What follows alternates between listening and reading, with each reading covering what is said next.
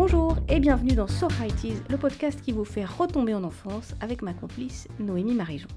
Alors l'enfance pour elle, comme pour moi, c'est du temps passé devant la télé. Et dans cet épisode, j'ai envie de vous parler d'une émission mythique des années 80, un programme de société comme on n'en fait plus, et qui transforma une journaliste en star de télé. Si je vous dis un pull mohair, des yeux clairs, Anne Sinclair incarnait 7 sur 7, c'était le dimanche soir juste avant 20h et sur TF1. Bien sûr, l'émission a existé avant elle et à d'autres horaires, mais quand Noémie et moi étions petites, le 7 sur 7, c'était à 19h avant le JT. Je ne saurais pas dire pourquoi mes parents m'autorisaient à regarder ça, parce que l'émission traitait quand même de l'actu de la semaine, hein, politique, économique, questions de société, relations internationales. Honnêtement, qu'est-ce que je pouvais bien comprendre de tout ça à 10 ans? D'ailleurs, quand j'y pense, je me souviens pas d'une émission en particulier ou d'un invité marquant.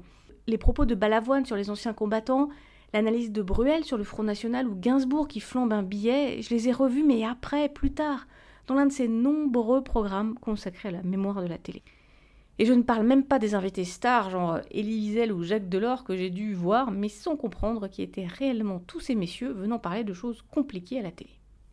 Anne Sinclair arrivait donc dans le salon familial avant l'heure du dîner, et j'imagine que pour patienter, euh, ma sœur et moi regardions l'émission.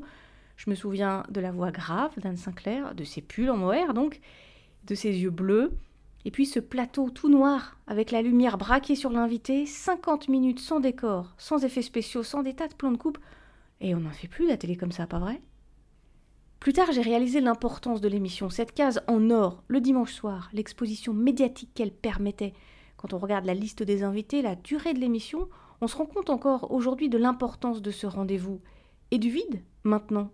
Honnêtement, un 7 sur 7 le dimanche soir en 2018. Mais qui regarde la télé avant le JT Et qui regarde le JT d'ailleurs En me penchant sur les pulls en mohair d'Anne Sinclair, je réalise aussi que devant mes yeux de petite fille, il y avait à l'époque une femme, journaliste, à la télé, et à la tête d'une grande émission. Eh bien oui, il n'y avait donc pas que PPD à la télé. Je ne sais pas si à l'époque il a été simple pour Anne Sinclair de s'imposer, si elle a récolté des remarques sexistes, j'imagine que oui. Mais voilà, voir Anne Sinclair à l'écran à l'époque, eh ben c'est comme voir Barbie pilote ou Barbie cosmonaute. Bah oui, ça aide les petites filles à l'identification. Et pourtant aujourd'hui, je me dis que 30 ans après Sinclair, Chazal ou même Ockrent avant elle, la voix paraît encore semée d'embûches pour les filles dans le métier. Allez, courage les filles. Un dernier mot sur Anne Sinclair. Non, promis, je reparle pas du mohair, quoique le modèle saumon, bref. Un jour vint où je découvris que la journaliste avait une vie, et puis un mari, ministre pour le coup, ce qui rendait la poursuite de l'émission un peu difficile.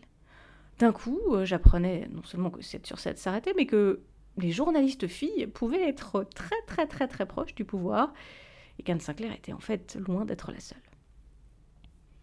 Anne Sinclair avait donc un mari, un ministre aux ambitions présidentielles, qui se brûlait un jour les ailes pour une moche histoire de fesses dans un Sofitel de New York, mais ça, c'est une autre histoire, assez moche d'ailleurs, et on est plutôt loin des années 80. Voilà, c'est fini comme dirait l'autre. On se donne rendez-vous dans 15 jours.